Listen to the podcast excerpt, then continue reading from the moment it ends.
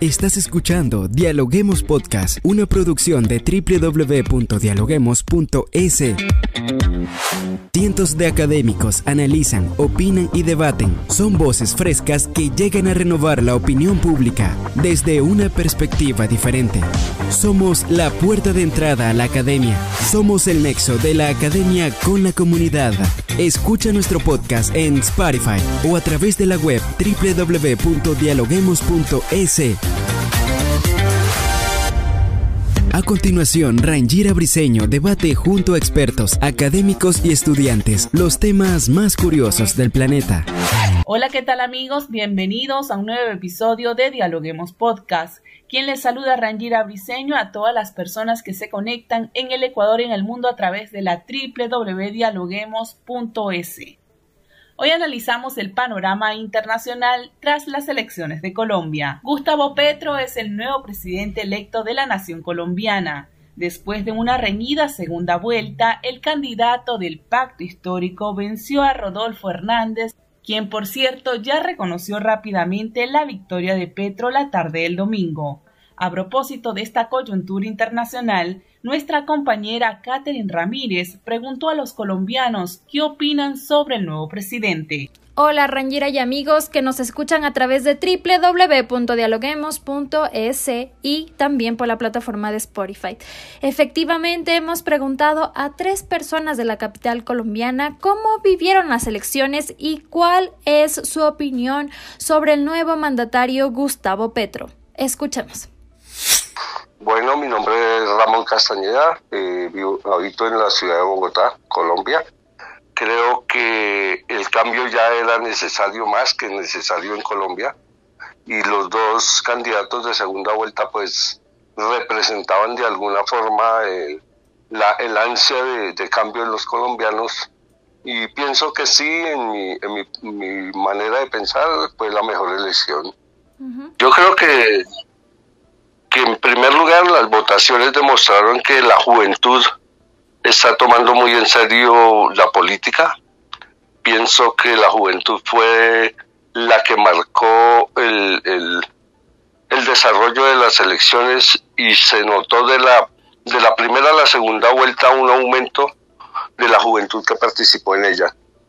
Eh, de las cosas que pienso que el gobierno debe intervenir muy rápidamente es en la polarización del pueblo colombiano. Nosotros estamos o nos han, nos han estado polarizando desde hace mucho tiempo y pienso que es lo que más daño le hace a Colombia, la polarización. Y creo que eh, el combatir el hambre y la pobreza eh, es el primer paso. De ahí en adelante lo que es educación, vivienda, todo eso va a venir por añadidura donde el país todos salimos para un solo lado, para un mismo lado. Así es, muchísimas gracias Ramón por compartir con nosotros esa opinión ciudadana. Y pues bueno, también vamos a hablar con Irene Pedraza, ella nos escucha desde la ciudad de Bogotá, eh, Colombia. Cuéntame Irene un poquito ¿Qué es lo urgente por hacer en Colombia? ¿Qué es lo que se necesita como punto principal eh, trabajar sí o sí en Colombia? En lo, Colombia lo que hace falta primordialmente es la paz. Habiendo paz, la gente se busca porque en el campo hay buen trabajo, hay buenas cosechas, pero sin paz nadie se mueve un dedo. En Colombia lo más que hace falta es la paz. Estamos esperando porque según las opiniones de él son muy buenas y afortunadamente gracias a Dios todo salió en paz y salió en bueno, que eso es lo que el país quiere, ¿no? Que no haya más secuestros, no haya más mm, guerrilla, no haya más robos en, dentro de la nación, los mismos presidentes, los mismos mandatarios son los que tienen el país así. Entonces, creemos y estamos esperando que él formalice un poco toda esa corrupción que hay en la nación. Gracias, Irene. Tu comentario es muy importante para www.dialoguemos.es. Y vamos a pasar entonces ahora en nuestro micrófono. También tenemos a Antonio García. Él es de la capital de Colombia, Bogotá. Antonio, cuéntame un poco cómo ves el panorama em, actual de Colombia. Se dice, se menciona que con el actual presidente electo, Colombia será una futura Venezuela. ¿Es esto así? Eso puede pasar. Y si eso es así, pues nos regamos. Yo por lo menos, yo no voté por Petro. Nunca. Pero ya lo que fue, fue, vuelvo y le digo, ya lo que fue, fue. Entonces, mm, esperemos a ver si, si todos los petristas empiezan a recibir sus beneficios o sus sueldos. Yo creería que aquí en Colombia todos los que votaron por Petro son es una parranda de vagos, la mayoría, no todos, pero la mayoría son una parranda de vagos que esperan que les llegue como pasaba en Venezuela. Este país lo que más necesita en el momento es que acaben, pero ya. Lo primero que deben de hacer es con la corrupción. Y Parece maluco lo que voy a decir, pero a mi forma de pensar es la verdad. Aquí en, la, aquí en Colombia, y perdóneme la forma de expresarme, pero aquí en Colombia las leyes son para los de Ruana, los de cuello blanco no. Entonces que las leyes sobren como es, que es lo que Petro pretende hacer y segundo que ayuden que ayuden a toda la gente. Hay, hay mucha hay mucha pobreza. Y en tiempo de elecciones los visitan les prometen. Cuando ya suben al poder se olvidan quién los hizo subir al poder. Por completo se olvidan. Entonces son solo promesas. Esperando que el de ahorita pues no vaya a ser lo mismo no esa es mi forma de pensar. Ahí escuchábamos algunas opiniones y el sentir de la ciudadanía colombiana. Rangira, regresamos a la cabina de podcast contigo. Muchas gracias. Muchas gracias, Catherine, por transmitir el sentir de los colombianos, que tal parece ya votaron por un cambio. Ahora este país comienza una nueva etapa con una precedente polarización y por primera vez con un presidente de izquierda. ¿Cuáles son los retos de Petro en la presidencia colombiana?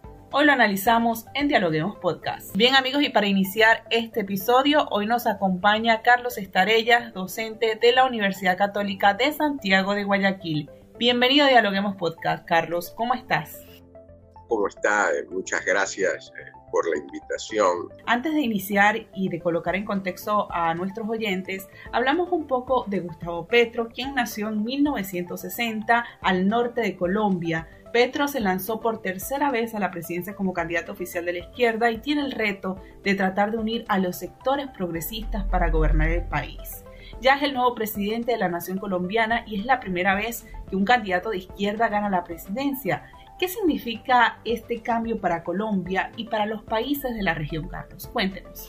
Es importante lo que ha sucedido eh, en Colombia porque como usted eh, bien señalaba, es eh, la primera ocasión que la izquierda llega al poder y por las expectativas que va a crear para Colombia la presidencia del señor Petro y las expectativas que va a crear no solo para Colombia, sino también para Latinoamérica la presidencia de Petro eh, y las consecuencias que esperemos, eh, y como decía yo alguna ocasión, esperar es tener esperanza, que sea positivo para Colombia, que es un país hermano del Ecuador, que incluso tiene los mismos colores de la bandera.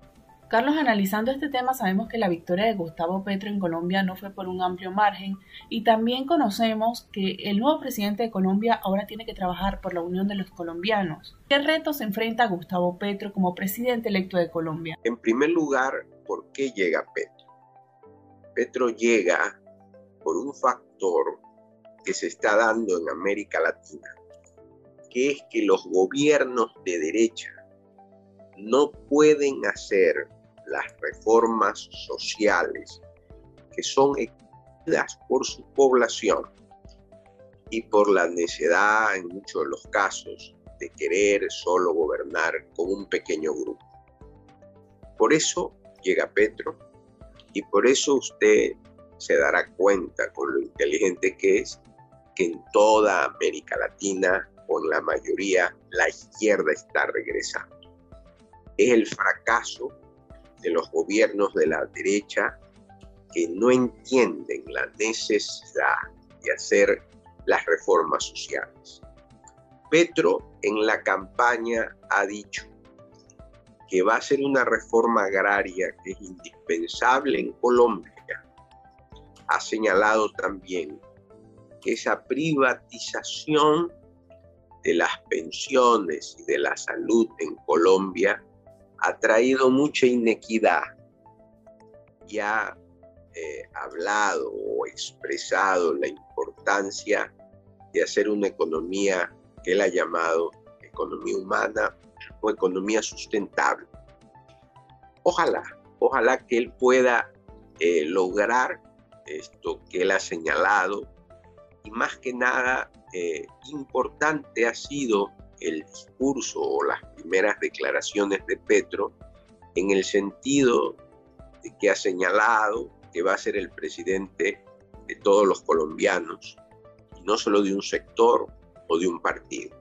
Carlos, análisis usted asegura que la izquierda está regresando. Ahora, tras la victoria del economista Petro, que marca el primer gobierno de izquierda para Colombia y que se suma a los giros hacia el mismo sentido que han tenido otros países de la región, ¿qué está pasando en América Latina? Cuéntenos. Lo que ocurre es que los gobiernos de derecha no entienden que deben de ir mucho más allá, que no solo gobiernan por un grupo o un sector, sino que tienen que hacer reformas sociales que en el caso de América Latina son fundamentales.